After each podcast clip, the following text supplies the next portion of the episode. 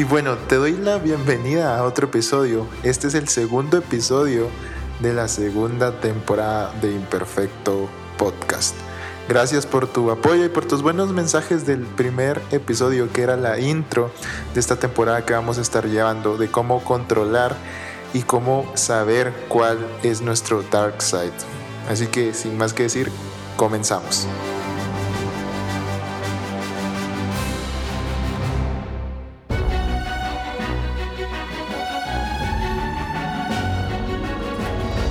Soy Steve Rorte y te doy la bienvenida a este podcast para personas imperfectas, que viven en un mundo imperfecto, pero son hijos de un Dios completamente perfecto.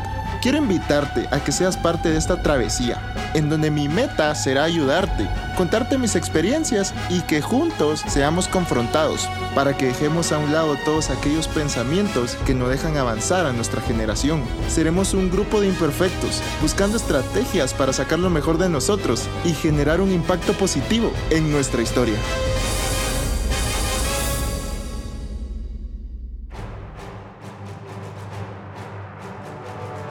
El deseo de querer más es algo que todos tenemos siempre presentes, es básico.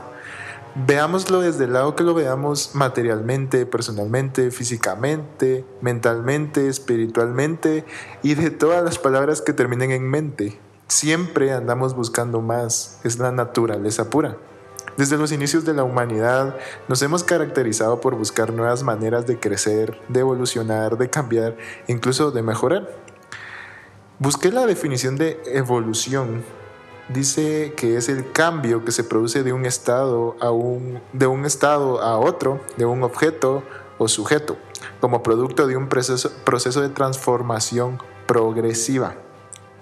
El querer tener más es perfectamente entendible, porque lo que se estanca se muere.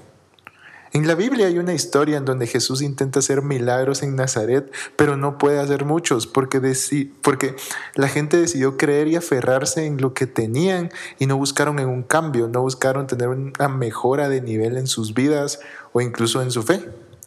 La palabra cambio denota la acción o transición de un estado inicial a otro diferente, según su referente a su individuo, objeto o situación. También se puede referir a la acción de sustituir o reemplazar algo. Entonces, cuando decidimos querer algo que no tenemos, estamos iniciando un proceso de cambio, un cambio de pensamientos, de fuerzas que tú vas a invertir, de tiempo que vas a dar, de recursos.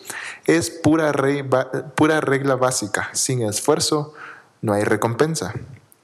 Pero antes de continuar, quiero decirte que este podcast no se tratará acerca de una motivación de crecer y tener fe, acerca de tus metas, tus sueños y que esto se convierta en un estilo de vida, de, todo lo que te diré acá.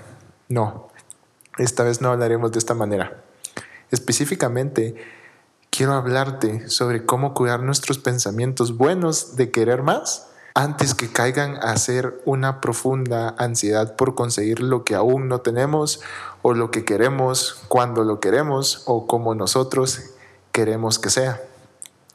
La avaricia es un afán o es un deseo desordenado por querer riquezas o bienes, objetos, yo qué sé, de valor con la intención de atesorarlos para nosotros mismos. Y te preguntarás, ¿a qué viene todo esto? ¿Cómo es posible que el querer mejorar me pueda llevar a mi lado oscuro? ¿Sabes cómo? Cuando no cuidamos nuestro orgullo, cuando queremos que las cosas sucedan de la manera que queremos y cuando nosotros queremos. En Mateo 6:33 nos dice que busquemos primeramente el reino de Dios y su justicia y que todas las cosas serán añadidas, así, tal cual. Pero esto es uno de los versículos más utilizados para consolar en un momento de ansiedad por querer alcanzar algo que aún no tenemos. Pero si nos ponemos a pensar, es difícil no afanarse.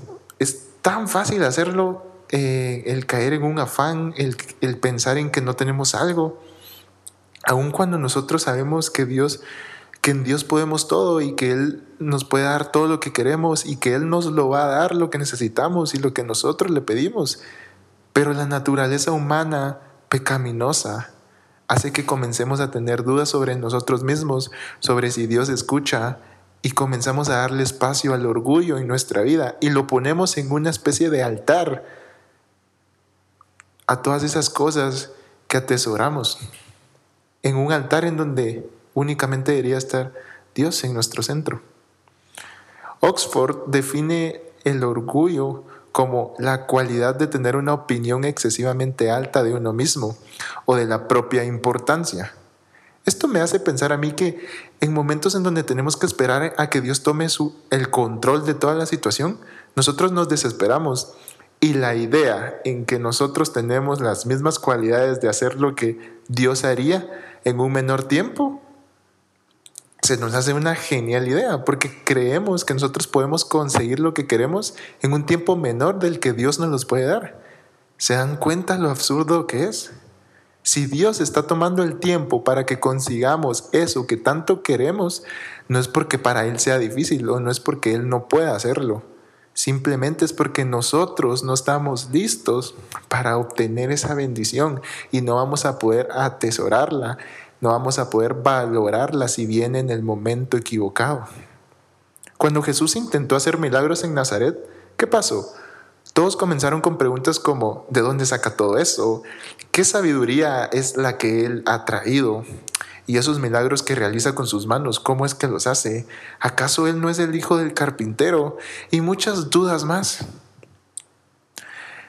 Y te hago una pregunta, ¿no te parece familiar todas esas preguntas? ¿Acaso no son las mismas preguntas que incluso tú te haces a ti mismo?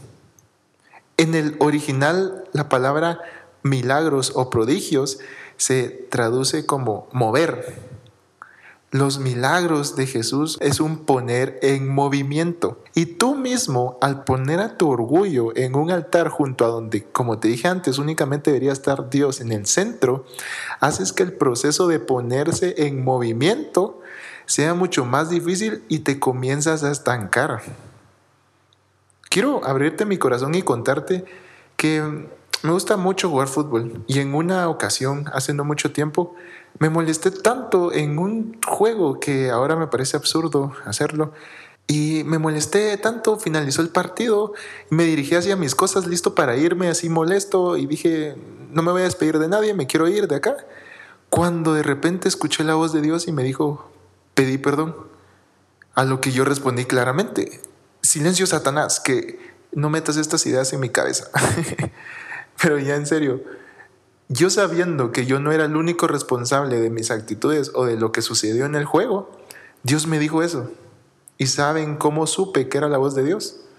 Porque me pidió hacer algo que contradecía a mi ego. Me, me pidió hacer algo que yo nunca jamás hubiera hecho, porque yo estaba molesto en ese momento, porque mi orgullo en ese instante era tan grande que me estaba diciendo que me estaba haciendo quedar estancado en un momento de molestia que no tenía por qué continuar de esa manera. Todos tenemos un dark side, todos tenemos eh, ese orgullo que quiere salir a relucir, pero todos podemos ganarle. Con esfuerzo, sí, con, con dedicación, sí, te lo acepto, pero también tenemos que aceptar que no somos lo suficientemente fuertes para hacerlo solos. Tenemos la ayuda de Dios, pero a veces no la recibimos. Nuestro orgullo es tan grande y creemos que podemos hacerlo sin Él. Nuestras cargas se vuelven tan pesadas que claro, cuando pasa ese momento y ya no sabes qué hacer, lo primero que haces es huir porque tu orgullo no te deja regresar a los brazos de Dios. No, no, sabemos que en el momento en que tú fallaste, lo que tienes que hacer es volver a Dios y no irte, porque si no tu orgullo te está ganando y te está llevando a ese dark side que no queremos estar. Te apuesto que Dios es la única, el único ser, la única persona que cuando te equivocas es cuando más te busca y nosotros como humanos torpes lo único que hacemos es cuando fallamos, más nos alejamos, cuando deberíamos de hacer todo lo contrario. Hoy te quiero pedir que no caigas en eso. Entrega todo a Dios. Hayas fallado o no lo hayas hecho, entrégale tus cargas a Dios, porque Él se hará cargo. Señor, te doy gracias por esta lección de hoy, Señor. Padre, Gracias porque nos enseñas que nuestro orgullo a veces es tan grande que nos hace alejarnos de tu vida. Muchas veces nosotros ponemos en un altar esas cosas que no necesitamos para vivir y lo único que necesitamos eres tú, Señor, pero aún así no lo vemos porque nuestra visión se nubla. Ayúdanos a tener clara nuestra meta y así poder avanzar y no quedarnos estancados.